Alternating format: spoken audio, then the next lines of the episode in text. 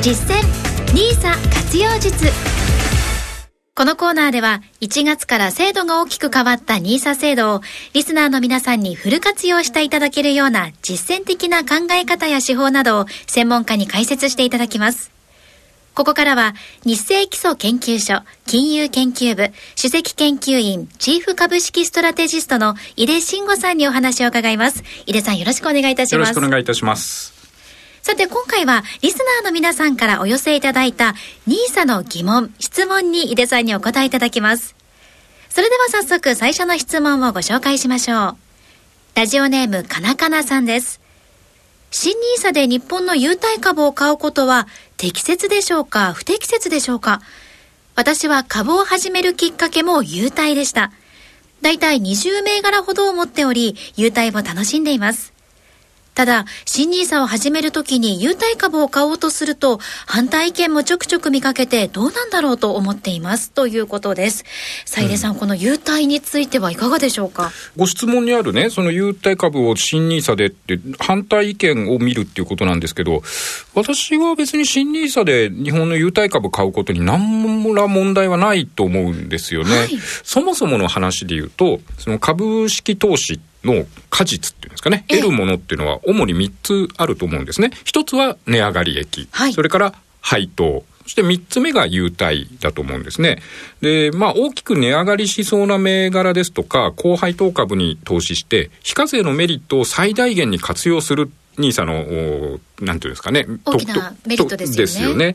で一方で、その非課税のメリットは多少小さくなるけれども、優待狙いで株を買うっていうのも、これもね、あの、投資家の自由ですからね、はい、え全然いいと思いますよ。ただ、優待の場合、注意してほしいところがあって、長期保有の株主を優遇するっていう優待制度結構あるんですよね。はい、すなわち、買ったらすぐに優待もらえる、権利落ち日ですぐもらえるっていうんじゃなくて、1年以上継続して保有している株主にだけ優待を渡しますよっていう、そんな条件になってることもあるんですよね。えー、で、えーと、その場合ですね、もともと保有している株を売却した後に、新 nisa の口座で同じ銘柄買うと、長期保有の条件がね、一回外されちゃうんですよ。ああ、その一瞬でもその株主でない時期があるからということなんですね。そういうことです。ですから、まあ、例えば去年までの旧 nisa 口座で持っていた、今特定口座に移ってると思うんですが、その銘柄と同じ銘柄を新 nisa 口座でも持ちたいんだったら、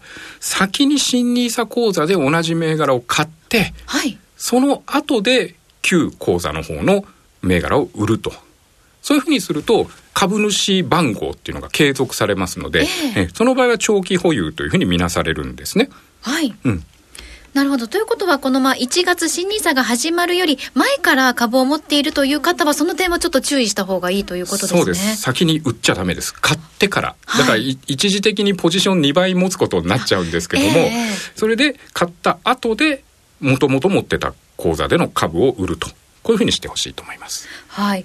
では、その去年から新ニーサや株主対策を意識して、あの、最近ですと結構、優待の新設ですとか、各企業、この優待拡充する動きというのが結構見られているかと思うんですけれども、ね、この同じ優待でも、銘柄選びのポイントっていうのはあるんでしょうか？はい。あの、まず、まあ、優待品ね、どんな優待が欲しいかっていうのは、それも人それぞれですよね。はい、で、もう一つ、その、優待出している企業の業績の動向はチェックしてほしいと思うんです。えー、つまり、業績が悪化すると、優待をやめちゃったりとか、縮小したりっていうケースはなくはないですよね。はい、ですから、まあ、業績、特にまあ、実績よりもやっぱり将来が大事ですから、せめて向こう1、2年ぐらいの業績の見通しっていうのはきちんとチェックしてから買ってほしいと思います。うん、この業績もその優待に影響があるということですもんね。はい、その通りです。はい。では、続いての質問参りましょう。ラジオネーム、マルトさんです。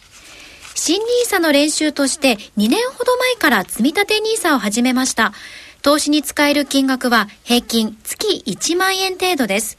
そこで、積立投資の利益確定について質問です。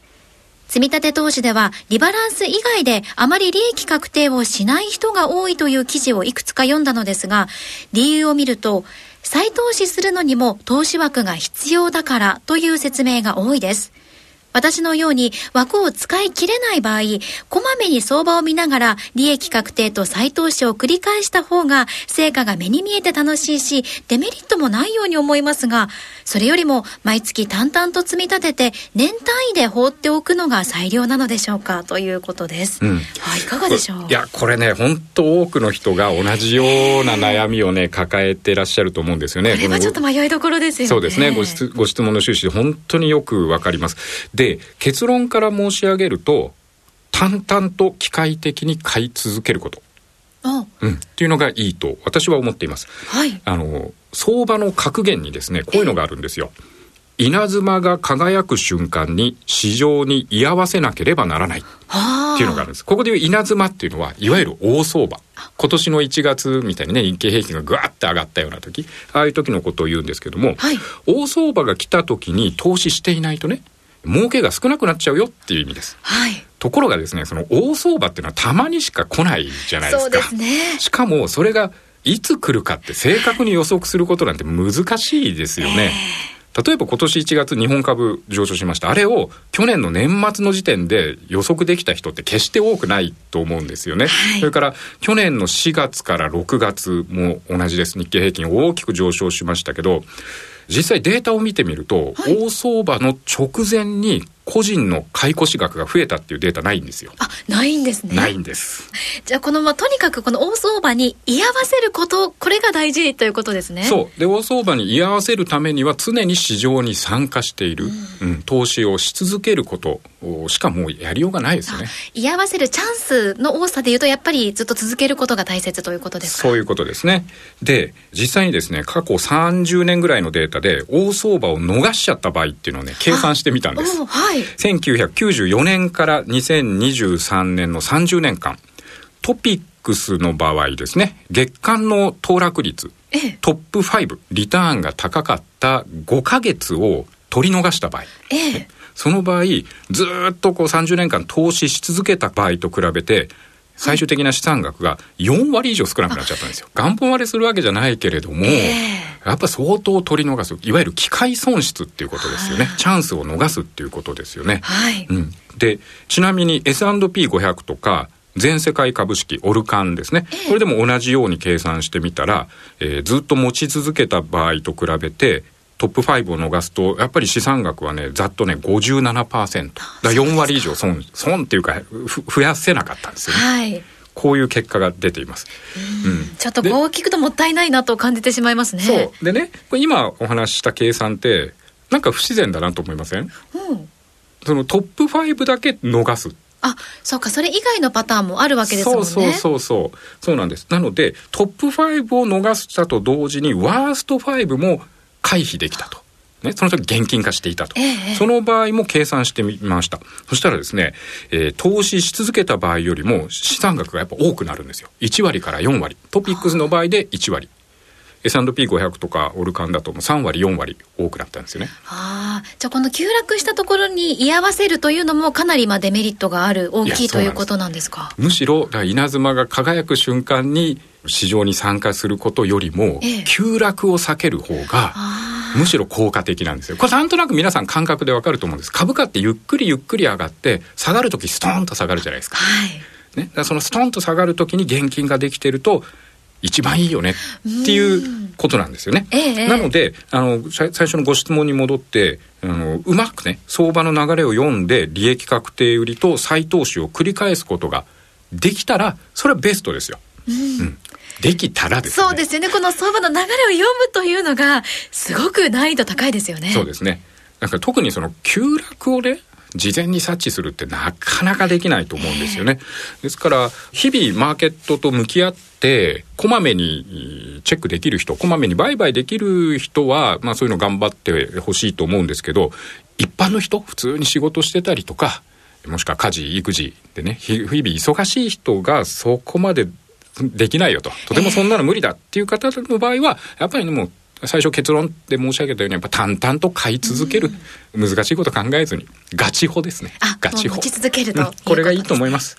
まあでもこの急落を避けるにはやはりご自身の中でこうなったら利益確定をするあるいは損切りをするというマイルールをあらかじめ持っておくということも大切になってきますか？えっ、とそうですね。損切りはね一般的には早めにって言われるんですけどあれもね基本的にはやっぱ短期投資の場合なんですよねですからまあ長期投資の場合は損切りっていうのもそんなに考えなくて僕はいいと思ってます。基本ガチ法。つまり例えばリーマンショックの時、ええ、大きく下がりましたけどあれ数年後には回復したじゃないですか、はい、コロナショックの時なんて日経平均1万6500円まで下がりましたよね。それが今3万6000円ですよ、ええ、ね。何年かかかるけれどもまた回復していって株価指数っていうのは時間はかかるけどゆっくり上昇していくものなんですから別にそこで損切りっていうのもしなくてもいいと思います。むしろ下がった時に怖くなって売っちゃうとその後の戻りを取り逃すわけですよね、ええうん、日経平均1万6500円とかで売ってたらもう目も当てられないですよ。そうですよね。そうなんです。だからその代わり長期投資っていうのはもう向こう10年間使わない予定のお金を投資すると。これが鉄則になりますよね。えー、うん。その方が、まあ、ご自身の中でも、その、まあ、メンタルの面でも保ちやすく、続けやすくなりますよね。はい。はい、さあ、では、最後の質問に参ります。ラジオネーム、鍋焼きうどんさん。臨時収入があった時のお金の振り分け方について質問です。現在、毎月現金貯金と世界株式を積み立て購入して将来に備えています。臨時収入があったり、月の予算に余裕があるときに、そのお金も投資に回したいと考えています。個別株を買ったりすると楽しいでしょうか？それとも、おとなしく現金貯金がいいのでしょうか？連日株高のニュースを聞くたびに、なんだか乗り遅れてるような気持ちになって焦ってしまいますという方です。はい、うん、そうですね。いや、素晴らしいですね。臨時収入があった時に投資に回した方がいいだろうか。ね、ね、素晴らしいと思います。もう私なんかね、臨時収入があるとすぐ無駄遣いしたくなっちゃいますからね。たくなっちゃいますね。うん、見習わないといけないですけど。で、あの、ご質問のね、個別株は楽しいかですけど、これ楽しいですよ。うん、えー、楽しいですよ。あの、選ぶのが、難しいですからね。はい。だからその分値上がりした時の喜びは投資信託よりも大きいんだと思いますね。うん、で、ただあの、例えば先日のね、青空銀行みたいに、突然急落するっていうリスクもあります。はい、ですから、個別株に投資する場合は、まあ、最低5銘柄、はい、できれば10銘柄以上に分散投資、これも業種を分けるとか、えっ、ー、と、為替の影響で、ね、円高メリット、円安メリット、そういったね、会社の構造によって分散投資するっていうのが基本だと考えています。えー、それからもちろん個別株じゃなくて投資信託を追加で購入してもいいですし、ただね、さっきもお話したように、いずれにしても10年以上先、将来に備えるお金でしたら、まあ預貯金で置いておくよりは投資した方が良いというのが私の考え方です。はい、あの、この個別株最低5銘柄に分散した方がいいという話は以前第2回でもあの触れていましたよね。そうですね。はい。ぜひこちら銘柄レビのポイントなども含めて詳しくはポッドキャストからお聞きください。さあ、ということで今回3つの質問にお答えいただきましたけれども、はい、本当に皆さんそれぞれ投資目的が違っていて、改めてこの NISA 様々な活用方法があるんだなというのが分かりましたね。そうですね。で、また人によって悩みどころもいろいろあるんだなっていうのもね。よくわかりますね。はい。皆さんご質問ありがとうございました。今日はリスナーの皆さんから NISA に関する疑問、質問にお答えいただきました。引き続きこのコーナーでは、リスナーの皆さんから NISA に関する疑問、質問を募集します。マーケットプレス番組ウェブサイトにこのコーナーに関する記事が掲載されていますので、その中の投稿フォームからお寄せください。ここまで日清基礎研究所の井出慎吾さんにお話を伺いました。井出さんありがとうございました。どうもありがとうございました。なお実際に投資をされる際の判断はご自身でしていただきますようお願いいたします。ここまで実践 NISA 活用術のコーナーをお送りしました。次回もどうぞお楽しみに。